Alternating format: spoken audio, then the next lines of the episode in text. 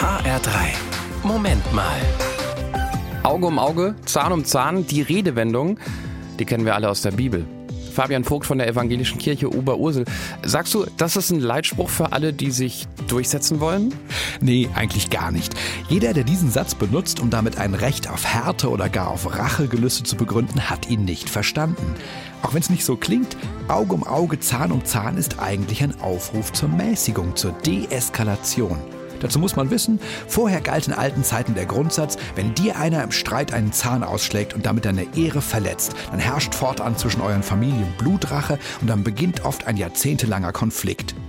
Die Formel Auge um Auge, Zahn um Zahn setzt dieser ausufernden Gewalt bewusst ein neues Prinzip entgegen. Wenn dir einer einen Zahn ausschlägt, dann sollst du ihm maximal ebenfalls einen Zahn ausschlagen, dann ist aber gut. Dann lebt bitte wieder in Frieden miteinander. Also äh, siehst du in der Redewendung einen Versuch, die Gewaltspirale zu durchbrechen. Genau. Gandhi ist später einen Schritt weitergegangen und hat gesagt, Auge um Auge lässt die Welt erblinden.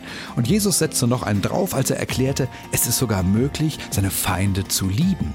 Weil selbst begrenzte Gewalt immer Verlierer kennt, während echte Liebe alle gewinnen lässt.